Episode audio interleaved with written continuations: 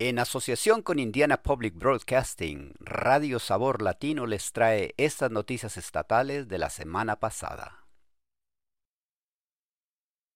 USPS anuncia fechas sugeridas de envíos y correo antes de las fiestas de fin de año. El Servicio Postal de los Estados Unidos está proporcionando fechas límite de envío y correo para las fiestas de fin de año para asegurar la entrega oportuna del correo durante la ajetreada temporada de fiestas. La lista de las fechas sugeridas por el USPS para tarjetas, cartas y paquetes garantizará la entrega a tiempo antes del 25 de diciembre. La fecha límite para la opción de correo de promoción terrestre del servicio postal, que proporciona la entrega en 2 a 5 días laborables en función de la distancia, es el 16 de diciembre. La fecha límite para el correo prioritario, que permite la entrega de 1 a 5 días, es también el 16 de diciembre. Para el correo prioritario especial, la fecha límite es el 18 de diciembre y para el correo prioritario urgente, la fecha límite es el 20 de diciembre. El servicio postal también dice que no habrá recargos por vacaciones y que sus precios para todo el año, igual que los de temporada de vacaciones, seguirán siendo los mismos. Indiana, líder en enseñanza de informática. Las autoridades estatales buscan aumentar las matrículas. Un nuevo informe ha identificado a Indiana como uno de los principales estados en la enseñanza de la informática desde el jardín de infancia hasta el año 12.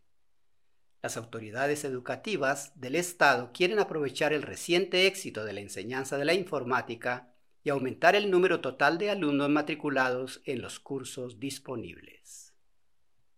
Según el informe, el 91% de los institutos del Estado ofrecen formación básica en informática.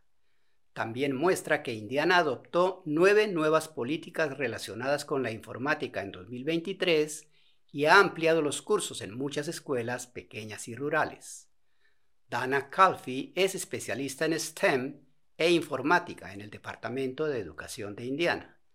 Dice que el Estado ha aumentado considerablemente la informática en los últimos cinco o seis años. Calfee dice, es bastante asombroso y algo de lo que debemos estar orgullosos. La secretaria de Educación de Indiana, Kathy Jenner, afirma que el Estado debería estar contento pero no satisfecho con su progreso. Quiere que los estudiantes consideren la informática como una parte importante de su educación. Jenner afirma que es probable que este tema se aborde en la próxima sesión legislativa. Los árboles de Navidad vivos pueden ser una alternativa sustentable a los árboles recién cortados y a los de plástico. Durante mucho tiempo se ha debatido qué es mejor para el planeta, un árbol de Navidad de plástico o uno recién cortado. Pero hay una tercera opción que es más sostenible que ambas. Los árboles de Navidad vivos pueden plantarse en el exterior una vez terminadas las fiestas, pero suponen un compromiso a largo plazo que no es para todo el mundo. Erin Bichet dirige el centro de jardinería de Avol Nursery and Landscape en Bloomington, que vende árboles vivos y recién cortados. Dice que por el precio de un árbol alto recién cortado, que solo dura una temporada, puedes comprar un árbol vivo de 1.5 o 2 metros que durará décadas. Bichet dice que es una tradición familiar para muchos de sus clientes. Bichet dice, y tienen 10, 15 o 20 árboles seguidos que pueden ver crecer y cambiar en su propiedad a lo largo del tiempo.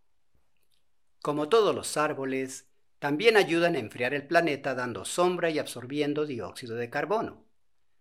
Pero los árboles vivos requieren cierto esfuerzo. Para evitar el choque térmico, los expertos de la Universidad de Purdue recomiendan tenerlo en el interior solo de 3 a 5 días más unos días en el garaje antes y después de estar adentro. También tienes que tener un lugar para plantarlo que no esté demasiado cerca de tu casa o de líneas eléctricas.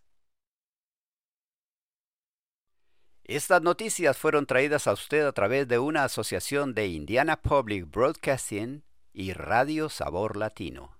Traducción proporcionada por El Puente. Volveremos la próxima semana con más noticias.